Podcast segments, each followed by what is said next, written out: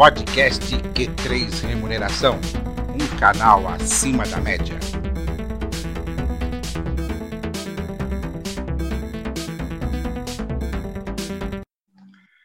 Olá, você, profissional de gestão de pessoas e especialmente de remuneração. Está começando mais um episódio do podcast Q3 Remuneração, um canal acima da média, programa que tem um oferecimento da Soft Trade, soluções para recursos humanos, a experiência em RH que a sua empresa precisa. Eu sou Vanderlei Abreu, jornalista especializado em recursos humanos, e hoje não teremos a presença do Matheus Oliveira, idealizador do Q3 Remuneração, pois ele está em viagem ao interior de São Paulo e não chegou a tempo para o nosso podcast, mas ele deixou um recado importante para você, profissional de remuneração. O curso presencial Estruturação e Estratégias de Remuneração será nos dias 29, 30 e 31 de agosto. Lembrando que as vagas são limitadas e as inscrições devem ser feitas no site www.academiadaremuneração.com.br. O tema de hoje do podcast Q3 Remuneração, um canal acima da média, vem crescendo de forma substancial nas empresas mas o ESG, sigla para Environmental, Social and Governance, ou Meio Ambiente, Social e Governança Corporativa, é só uma nova roupagem para a responsabilidade, para a antiga responsabilidade social corporativa. Para falar sobre esse conceito, convidamos o meu colega, jornalista Danilo Maeda, diretor da Bion Estratégia ESG, graduado em jornalismo pela Universidade Metodista de São Paulo, pós-graduado em estratégias em gestão pública pela Fundação Getúlio Vargas especialização em História pela PUC de São Paulo e Gestão Estratégica da Sustentabilidade pela Fundação Instituto de Administração, a FIA. Seja muito bem-vindo ao podcast Q3 Remuneração, Danilo.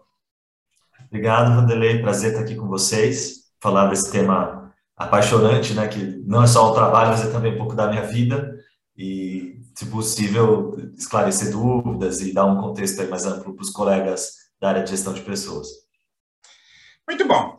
Bom, vamos começar a falar especificamente sobre o que, que é o ESG, né? O que, que é essa sigla na prática? O que é praticar o ESG nas empresas? Perfeito. É, a sigla ESG se remete, como você já explicou, né, a esses três temas, então temas ambientais, sociais e de governança corporativa, uh, e ela diz respeito, na verdade, a um conjunto de boas práticas relativas a essas três uh, áreas temáticas, né? Então, é, a sigla surge em 2004, num relatório super famoso, hoje muito citado, né, por conta dessa onda mais recente de adoção dessas boas práticas, que é o relatório Who Cares Wins. Em português, quem se importa ganha, numa tradução literal. Né? Esse relatório foi produzido pelo Pacto Global das Nações Unidas, que é a frente das Nações Unidas criada para engajamento com o setor privado, juntamente ao Banco Mundial. E uma das coisas que esse relatório tenta uh, demonstrar, com base em estudos previamente realizados, é que existia uma correlação entre resultado financeiro de longo prazo e adoção dessas boas práticas ambientais, sociais e de governança. Ou seja, do ponto de vista de quem investe, de quem busca retorno sobre o capital, faria sentido você induzir que as empresas investidas adotassem esse conjunto de boas práticas, porque ele estava diretamente relacionado, ou pelo menos correlacionado, com o retorno financeiro de longo prazo. Isso, ao longo do tempo, se tornou uma tese de investimento adotada por alguns investidores, por alguns é, jogadores aí do mercado de capitais, e foi crescendo ali o nível de adoção é, ano a ano, um pouquinho de cada vez, né? E aí é que a gente conseguiu acompanhar, né, quem já estava nesse, nesse universo há mais tempo, é como de fato houve um comportamento de curva exponencial, em que ela vai crescendo aos poucos até o momento que chega ali um ponto de inflexão, o tipping point que os, os americanos gostam de usar, né? em que aquela curva que antes estava num crescimento gradual, de repente explode o ritmo de crescimento e a coisa parece um foguete, assim, o gráfico subindo na direção vertical quase, né? Foi isso que aconteceu um pouco com a adoção de critérios e, e DSG, no momento em que o mercado financeiro começou a perceber que essa correlação era verdadeira e se, se repetia em diversos cenários. É, é uma correlação difícil de provar no caso específico. Então, quando você vai para o business case de uma organização e tenta fazer a correlação entre o conjunto de boas práticas socioambientais e o valor financeiro gerado, nem sempre existe uma relação direta. Mas quando você olha os dados no agregado, você percebe que, via de regra, empresas com esse conjunto de boas práticas tendem a performar melhor financeiramente no longo prazo. E aí está falando de, um, de, uma tese, né, de uma relação que para o mercado financeiro faz muito sentido, é música né, para os ouvidos, e então torna-se um, um, conjunto muito é, adotado. Hoje, estima-se ali que cerca de um terço dos ativos no mundo estejam aplicados com algum tipo de critério ESG. Aí você tem, claro, uma diversidade enorme de como esse, esse, é, essa decisão vai ser feita. Então, alguns fundos olham mais para critérios ambientais, alguns olham para critérios ambientais específicos, então olham só, por exemplo, para emissões de carbono, é, outros vão olhar com um foco maior em temas sociais, que em geral representam, do ponto de vista de gestão empresarial, uma redução de risco. Né? Então, você tem uma boa gestão dos temas sociais, tende a levar uma exposição a, risco menor naquela organização. Vários outros já usavam os critérios de governança, né? que acho que o pilar da governança do ponto de vista do mercado financeiro, já era entendido como um, um, um conjunto de práticas que adicionar valor para os negócios, né? Mas esse é o ESG, então ele é uma miríade de ações de boas práticas que vai ter o seu peso ali, né? O que importa mais nessa agenda? Uma outra pergunta que a gente costuma receber. E a resposta, para a pergunta complexa, a resposta sempre é depende, né? Então, nesse caso, é depende. O que, que importa mais? Depende do perfil da organização de qual a gente está falando. Em alguns casos, os temas sociais vão ter predominância, em outros casos, os temas ambientais vão ser mais importantes, porque o tipo de impacto causado por aquela organização está mais de um lado, está mais do outro. Sem esquecer que, claro, esses temas estão super correlacionados, né? Então, quando a gente mexe em um lugar, a gente acaba gerando efeitos colaterais em outro, e isso também precisa ser considerado. É, mecanismos um pouco mais sofisticados, já as ferramentas tentam também capturar um pouco dessa correlação, mas respondendo objetivamente a questão, essa é a história por trás do ESG. Legal. Então, ao contrário do que algumas pessoas pensam, né, o ESG não é uma perfumaria em cima do que era a antiga, o antigo conceito da responsabilidade social corporativa. Pelo que eu entendi da tua explicação, na verdade, é uma ampliação do que se tinha desse conceito anterior da responsabilidade social corporativa, né? Ela tem uma ampliação conceitual, né? O conceito de responsabilidade social corporativa olhava muito para os temas sociais. Eh, e ela tem uma diferença também na, na motivação para tomada de decisão antes dessas práticas se tornarem realidade, né? Na lógica da responsabilidade social corporativa, você tinha ali um, uma motivação muito ligada ao devolver para a sociedade algo de valor meio que como um agradecimento ou como uma reparação pelos impactos que a organização causa ou pelo, pela, pela possibilidade que a organização tem de gerar valor financeiro por operar dentro daquela sociedade. Era uma lógica de giving back, né? de devolver realmente, de agradecer com esses gestos e endereçar problemas sociais relevantes. Uma coisa ética e uma coisa de, de reparação ou de agradecimento a, a motivação da agenda ESG nas empresas tem uma, tem uma ligação mais direta com a ideia de geração de valor ou preservação da capacidade de gerar, de gerar valor no longo prazo. Então, ela está mais conectada com o negócio em si. O que é interessante se notar é que ela hoje tem essa característica, mas a agenda ESG, o relatório que eu mencionei lá atrás, que, que dá origem à sigla, inclusive, está é, tá, tá sendo compilando ali um, um conjunto de organizações, esses estudos né, de, de, que as, essas boas práticas começaram nas empresas um pouco com essa tese aí de geração de valor, mas um muito com a tese de como é que eu posso, como organização, me comprometer com uma causa maior, que é a causa do desenvolvimento sustentável. Né? Então, você tem como pano de fundo de tudo isso que a gente está falando, responsabilidade social ou, ou ESG, seja o que for, é, o, a ideia de desenvolvimento sustentável, que é uma ideia de atender às necessidades da sociedade atual, sem comprometer a capacidade das próximas gerações atenderem às suas necessidades. Essa é a definição lá de 87 do relatório Brundtland. Uh, e quando você pensa nesse desafio, inicialmente foi tratado assim como um desafio dos estados, né, dos governos. Os países precisavam garantir essa ideia de desenvolvimento sustentável. Mas quando a gente para para pensar sobre isso, a gente nota e o sistema ONU ele, né, já começou, já percebeu isso e incorporou que o problema é complexo demais para os governos resolverem sozinhos. Você precisa de um engajamento muito forte do setor privado, da sociedade civil, para fazer isso acontecer. E aí o setor privado responde adotando práticas de gestão dos seus impactos ambientais, adotando práticas de gestão dos impactos sociais, de adição de valor nessas agendas, adotando práticas de governança que vão dar perenidade para o negócio, que vão evitar é, problemas relacionados à conduta ética e corrupção.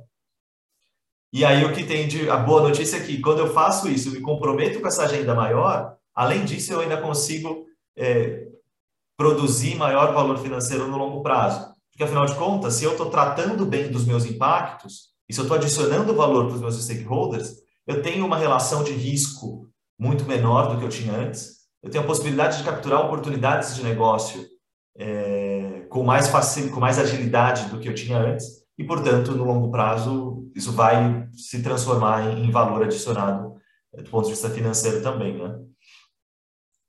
Legal. Embora as grandes corporações, principalmente, tenham o tema da sustentabilidade, que aí envolve as políticas de SG ligados ao departamento de comunicação. Tem muitas dessas empresas que têm uma gerência de comunicação e sustentabilidade ou uma diretoria de comunicação e sustentabilidade, né?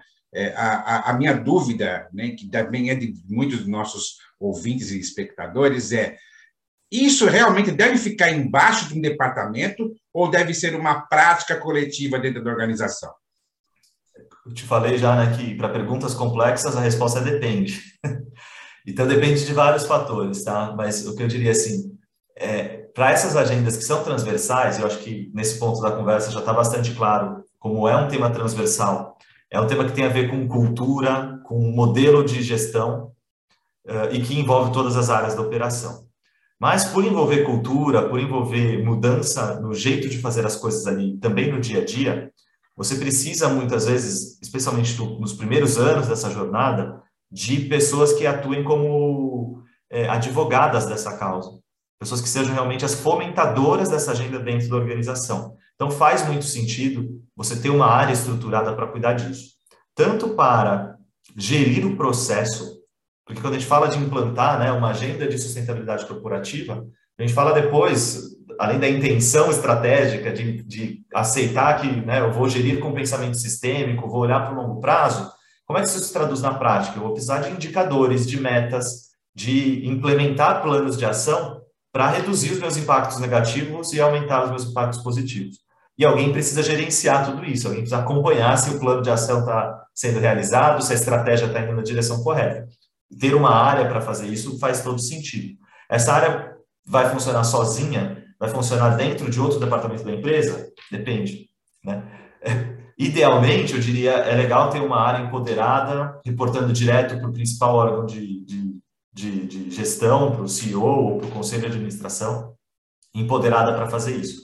Nem sempre isso é possível, né? dependendo da, do tamanho da organização, da complexidade do negócio, da disponibilidade de receita, você precisa jogar esse tema dentro de alguma outra área. Aí eu diria assim, qual, né? Muitas vezes é comunicação, outras tantas é área de gente e gestão. No jurídico também eu já vi, no marketing, inclusive, eu já vi, na área de operações, enfim. Uh, o que eu tenho dito uh, para quando me faz essa pergunta é que a sustentabilidade ou SG tem que estar perto daquela área que gerencia os principais impactos da empresa e tem que conseguir fazer essa função transversal. Então, se você aloca o tema de sustentabilidade dentro de um departamento que não é capaz de, de olhar para o transversal, porque ele cuida de uma unidade de negócio especificamente, dificilmente você vai ter esse engajamento do todo que é fundamental para a agenda avançar. É, então, isso pode ser, né, quem tipicamente tem atuação transversal, as áreas de comunicação, de gente de gestão, jurídicas, compliance, são essas áreas que prestam serviço né, para, para interno para a organização, tendem a ser bons lugares para você alocar o, o, o, tema da sustentabilidade quando não é possível você ter uma diretoria, uma vice-presidência dedicada a isso, né? Uh, mas a gente tem visto de tudo, né? Então, cada jornada é, é, é uma jornada diferente e, e, o que acho que é muito importante para isso tudo funcionar mesmo é o engajamento da alta liderança. Então, não adianta também eu ter o, o a caixinha desenhada lá no organograma, ter gente tocando, mas o, o restante da alta gestão não está comprada nessa ideia, não está é, jogando junto, né, para mudar as práticas nessa direção desejada. Legal. Para os casos de organizações em que as, a definição das políticas e práticas de SG não estejam debaixo do RH, né, o que, que você é, indica é, para que as, a, a, área de RH participe dessas políticas? Como que a área de RH pode contribuir para o desenvolvimento das políticas e práticas de ESG? A área é fundamental. Assim, eu acho que mesmo que ela, ela pode não ser a líder do processo, mas ela não pode jamais ser alijada do processo. Você não faz sustentabilidade corporativa sem é, gente, gestão, gestão de pessoas, RH, tem muitos nomes agora para esses departamentos, né? É, você não faz sem isso, tá? Porque no fim do dia a gente está falando de, de práticas que têm a ver com cultura, que tem a ver com a tomada de decisão das pessoas em todas as áreas da empresa e quais são os drivers, quais são os, as alavancas, né, os, as prioridades que as pessoas uh, usam na hora de tomar suas decisões. Então, você tem temas de cultura que precisam ser trabalhados, tem temas de recrutamento e seleção, quando a gente fala de diversidade, tem temas de desenvolvimento profissional, quando a gente fala de capacitar as equipes para entenderem melhor essa agenda e decodificarem como cada um tem sim uma relação com, com essa agenda que está sendo posta. É, tem formação de lideranças, que também é um tema de gente de gestão que está correlacionado com a questão da, da, da, agenda ESG, quando a gente pensa né, numa liderança mais inclusiva, mais aberta, mais é, que empodere ali o time de trabalho para que tudo isso tem a ver também com os impactos sociais, tem a ver com remuneração. Então, um dos indicadores sociais para os quais a gente olha com frequência é a questão da diferença salarial entre os níveis mais altos e os níveis médios ou os níveis mais baixos salariais da companhia. Poxa, né? como é que vai olhar para temas como esse sem a área de gestão? Impossível. Então, é, tem um papel fundamental e, em vários momentos da agenda de protagonismo. É, então, assim, é fundamental ter esse engajamento, é necessário, e como que o RH vai participar é construindo os planos de ação, fazendo essas entregas e entendendo esse valor estratégico que o tema de sustentabilidade tem para, o, para a área de gestão de pessoas e que o tema de gestão de pessoas tem para a estratégia de sustentabilidade. Legal. Pegando um pouco o gancho disso que você falou agora, que trata de remuneração, que é inclusive o nosso principal público, né? É, tem se falado muito de ESG na composição da remuneração variável dos executivos, né? principalmente no resultado de bônus. Existe, não sei se você vai saber é, me responder, já que se trata de questão legal, cuidados que as empresas devem tomar ao vincular a remuneração dos executivos aos critérios de ESG? Eu entendo que sim, eu não sou especialista em temas jurídicos, tá? Mas eu entendo que vai ter que ter um cuidado na medida em que é, você precisa estabelecer indicadores pelos quais a pessoa que está sendo, está tendo sua remuneração afetada, seja responsável, né? Uh, além daqueles indicadores que são globais da companhia. Então, o sistema de, de metas tem que ser desenhado com muita atenção e com participação, não só da área de ESG, mas também da área de remuneração e benefícios, para se considerar essa complexidade. Então, assim, é, é, basicamente você vai ter que estabelecer quais são as metas globais da companhia, e aí as, a, a, remuneração variável de todo o corpo executivo está atrelado ao atingimento dessas metas globais, porque se elas são globais, todo mundo tem uma parte para que a gente consiga atingir, e aí depois eu tenho um conjunto de metas que são específicas, sobre as quais eu tenho influência direta. Então, a minha tomada de decisão, a minha uh, escolha estratégica interfere na companhia ter atingido ou não aquelas metas que dizem respeito à minha área de atuação. Então, sei lá, se eu sou da área de operações, eu vou ser cobrado pela reutilização de água na fábrica, né, que, que estabeleceu lá um índice a ser perseguido e eu tenho que ir atrás de, de incorporar, de chegar nesse indicador. Mas se eu sou da área de marketing, eu não posso ser cobrado por reciclação de água, mas eu posso ser cobrado por práticas de comunicação sustentável, por é, atividades de transparência, por índices de reclamação ou de satisfação dos meus clientes, enfim. Né, você vai ter um conjunto ali de metas que são específicas e relacionadas ao, ao que cada liderança toca no seu dia a dia, e muito provavelmente um outro conjunto que é global, que aí diz respeito a todo mundo. Uma coisa legal, interessante de comentar sobre esse tema, é que a gente fez uma pesquisa ali no, segundo semestre do ano passado, mas ela ainda está bastante atual, né, sobre a adoção de boas práticas de sustentabilidade por parte das empresas brasileiras. E a gente fez isso com uma amostra representativa da economia brasileira como um todo, olhando para empresas grandes e médias. E o que a gente identificou é que apenas 3% das empresas tinham um sistema de metas de sustentabilidade conectadas com os objetivos do desenvolvimento sustentável da ONU e conectadas com a remuneração variável das lideranças. Então, a gente tem a sensação né, que essa é uma prática crescente, ela é de fato, porque tem muita empresa entrando e começando a fazer isso, mas ainda, quando a gente olha para o todo, é uma parcela muito pequena das organizações que tem esse tipo de trabalho. Né? Então, são vários cuidados que já fazem parte do, da, do ciclo ali de, de de bônus e metas, que se aplicam também a esse tipo de meta. Então, né, você pactuar isso de antemão, tá, o jogo, a regra do jogo precisa estar muito clara para todo mundo. E eu diria que nesse tema específico tem esse cuidado adicional de você escalonar ali o que, que são metas globais da companhia e o que são metas pelas quais você pode ser responsabilizado ou responsabilizada diretamente. Legal, vamos falar um pouco da tua carreira profissional agora, Danilo. É, praticamente desde o início da tua carreira em comunicação, você se dedica a temas relacionados à sustentabilidade.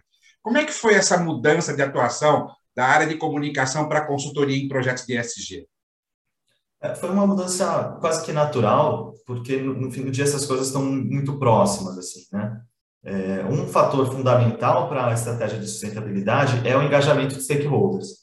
Essa capacidade de construir relações saudáveis de longo prazo e na qual a organização traga para dentro do seu processo de gestão as preocupações, os pontos de vista dos públicos que ela atinge.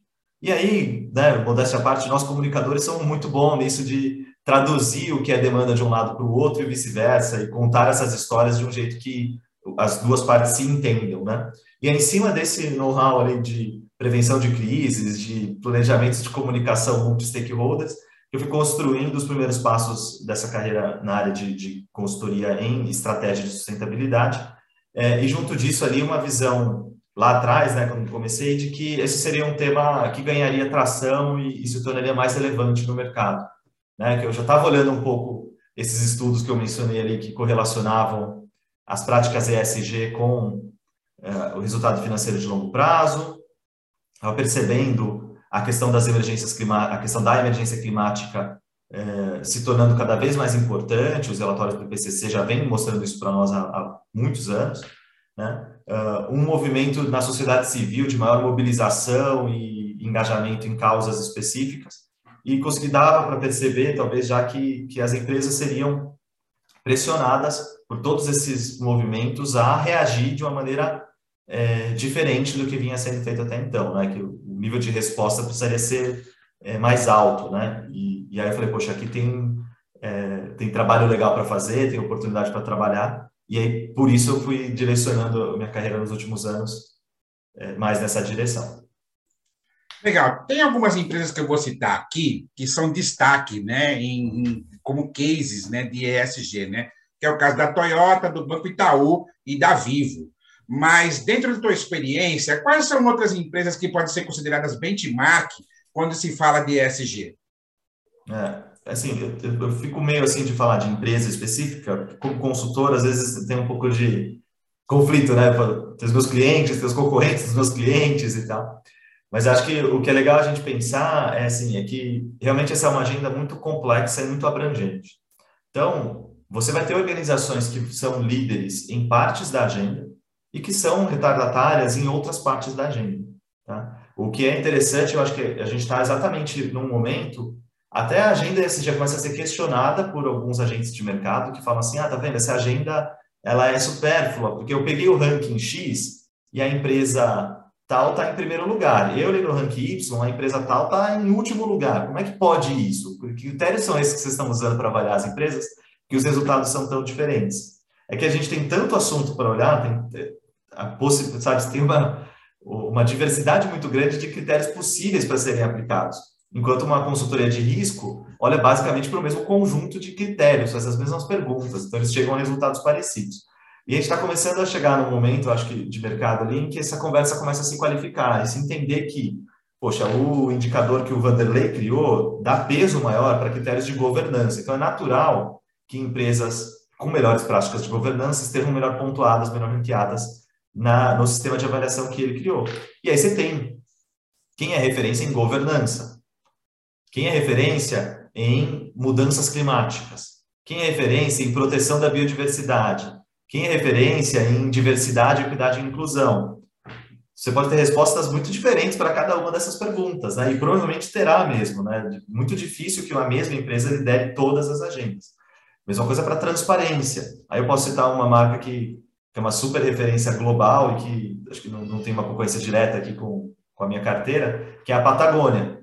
É uma marca de roupas, né, com, com um histórico, assim, desde a sua fundação, de preocupação com a agenda de sustentabilidade. Então, isso se reflete na estratégia, se reflete em boas, boa parte das práticas da empresa, se reflete em mecanismos de transparência, em gestão e implementação disso no dia a dia da empresa e no próprio modelo de negócios, né? Porque tem a coisa ali de reparar as roupas enquanto, enquanto for possível, depois que você comprou um produto, você pode voltar na loja e ele vai ser reparado enquanto der. E depois que não der, eles ficam com aquele material, reaproveitam. Então, assim, você tem um, a coisa do, do, do da, da, recorrência de compra, né? Ter um modelo de negócios que diminui a recorrência. É meio não faz nem sentido assim para a maioria das pessoas. Mas é uma aposta de fidelização da base de clientes e de percepção de valor agregado que se prova verdadeira no caso do, do, do da fatia de mercado, do, do, negócio que eles propuseram a fazer. Né? É, então, tentando sabonetar a sua pergunta, para não mencionar muitas marcas especificamente, o que eu diria que faz mais sentido do que buscar grandes exemplos é sofisticar esse olhar para entender assim, que perguntas eu tenho que fazer para entender quem é a referência ali? Qual é a boa prática? Qual é o, o, mecanismo de gestão que seria recomendável e por que, que esse é o melhor mecanismo de gestão? Aí acho que fica mais fácil, porque quando eu olho para alguém como referência e tento só copiar as práticas, eu posso estar fazendo isso aqui sem saber o porquê. Qual é o valor que essa prática tem e, né, e por que, que eu estou fazendo isso no fim do dia, né? E aí eu acho que essa outra pergunta ajuda mais, né? Poxa, como é que eu posso dizer que determinada organização é a melhor do mercado em combate às mudanças climáticas e por que, que isso faz sentido para essa organização e como é que isso pode fazer sentido na minha organização, como é que eu posso é, aprender e fazer um paralelo disso para a minha vida. Né? Legal.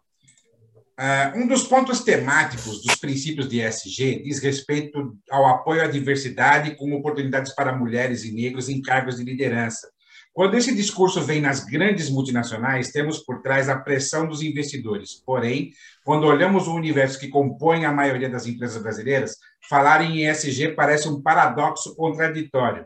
Qual é a sua opinião a respeito desse questionamento que, vamos estou te pegando aí no, no contrapé? Eu acho que não, não tem muita contradição, na verdade, não, viu, Vanderlei? O que a gente tem visto por, por, pesquisas, tem uma muito famosa da McKinsey, né? Why Diversity Matters. Por que, que diversidade importa? E nessa pesquisa eles vão mostrar ali a correlação entre é, diversidade de equipes e capacidade de inovação. E no fim do dia, geração de valor financeiro, né? Que é o, a grande métrica que continua sendo a prioridade no, no, no mundo corporativo. Então, assim, você tem a tese é a seguinte, e ela tem, tem se comprovado, né? Quando você tem times mais diversos, e aí esse diverso vai além da diversidade de gênero e etnia, mas você tem uma diversidade de modos de pensar, origens, é, mentalidades, formas de abordar os problemas, você tende a ter uma resposta mais rápida a problemas diferentes. Você tende a ter uma capacidade de inovação maior é, e, portanto, você tende a performar melhor no seu negócio também. Claro que para essa tese se confirmar, tem várias coisas aqui no meio do caminho, né? Eu preciso pensar nos meus processos de seleção, porque se eu quero ter pessoas diversas, eu não posso escolher sempre os mesmos critérios, eu preciso flexibilizar ou, na verdade, adequar os meus, meus critérios de seleção para que eles reflitam é, e possam capturar esse valor que está ali num perfil que não é o, o tradicionalmente buscado pelas organizações. Então, né, você tradicionalmente vai buscar a melhor formação acadêmica possível, o maior número de línguas faladas com fluência possível, o maior número de, de grandes empresas de, de, experiências prévias né, possível, o maior número de anos vividos no exterior, né, vários uh, indicadores que são tradicionalmente buscados no processo seletivo. Eles têm o seu valor, mas uma vivência numa realidade social distinta também tem o seu valor e traz um ponto de vista complementar a esse primeiro que eu descrevi. Só que eu preciso do meu processo seletivo entender que eu preciso construir eh, o sistema de um jeito que eu consiga trazer ambos os perfis para dentro da minha organização. O primeiro já está muito bem representado, está sobre-representado nas empresas. E o que a gente precisa é melhorar a representatividade dos demais. você tem vários tipos de diversidade, vários tipos de exclusão social, e o que as estratégias tentam fazer é realmente desfazer essa exclusão estrutural social e trazer essa representatividade para dentro da organização. Por vários motivos. Primeiro, porque é coisa certa se fazer, tem um compromisso ético de, é, na medida do possível, ajudar a endereçar os problemas da sociedade. Depois, porque vale a pena. E isso que estudos como esse que eu mencionei vem, vem demonstrando, né? Ah, depois que eu trouxe as pessoas para dentro, para valer a pena, para dar certo, eu preciso também que essas pessoas estejam à vontade para se expressar como elas realmente são. Que aí é o tema da inclusão, né? Então, não adianta eu trazer um grupo diverso de pessoas, mas ter um ambiente que não diz para essas pessoas que elas podem se expressar, que elas podem pensar como elas são e se expressar como elas são. Se o ambiente diz que todo mundo tem que ser do mesmo jeito, a tendência é que as pessoas ou se adequem a esse padrão ou saiam da organização. E aí eu perdi o valor da diversidade. Se eu, se eu contrato alguém que pensa diferente de mim e digo para essa pessoa que para conviver aqui ela tem que pensar igual a mim, acabou, né? Ela não vai mais dar as ideias diferentes que ela poderia dar. Ela vai ficar tentando mimetizar o que eu já vou estar trazendo aqui e a gente vai ficar lá a mesma coisa de formas diferentes, né? A questão da inclusão trabalha muito isso, né? Desse, do ambiente em que as pessoas se sintam à vontade.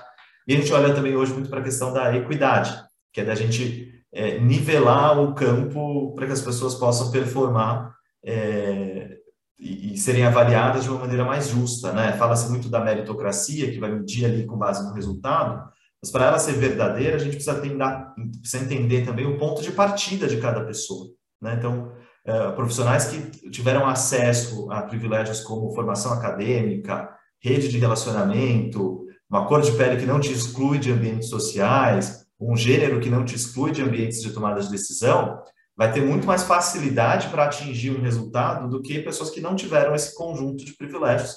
Portanto, a gente precisa entender, com mecanismos de equidade, como é que a gente permite que essa pessoa também tenha essa mesma possibilidade de entregar os resultados.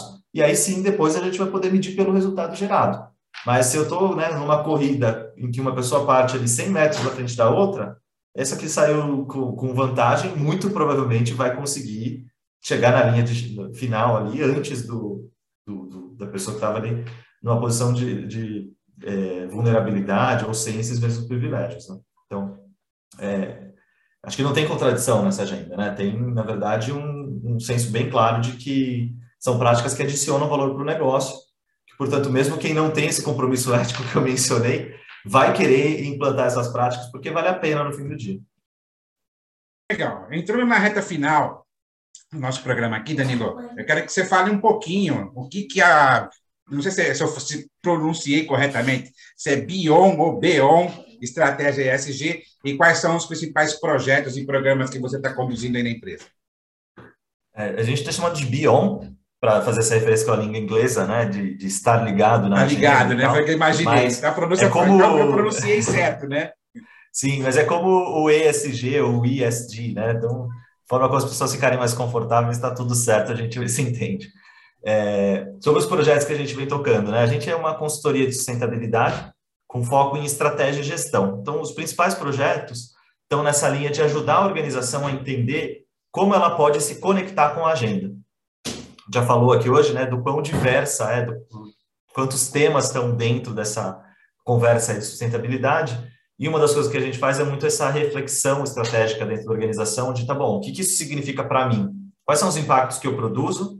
Quais são os temas relevantes para os meus stakeholders? E como é que eu construo aqui uma agenda estratégica na qual eu endereço esses pontos, né? Isso vai se traduzir ali em avaliação de materialidade, que é uma, uma metodologia, num trabalho que a gente realiza exatamente para identificar esses temas prioritários, vai se refletir também na definição de indicadores, de metas nos temas ESG, de planos de ação para fazer essas metas serem atingidas, e depois na gestão, na implementação de tudo isso, junto ali uma rede de, de parceiros que são mais especialistas nos temas específicos. Né?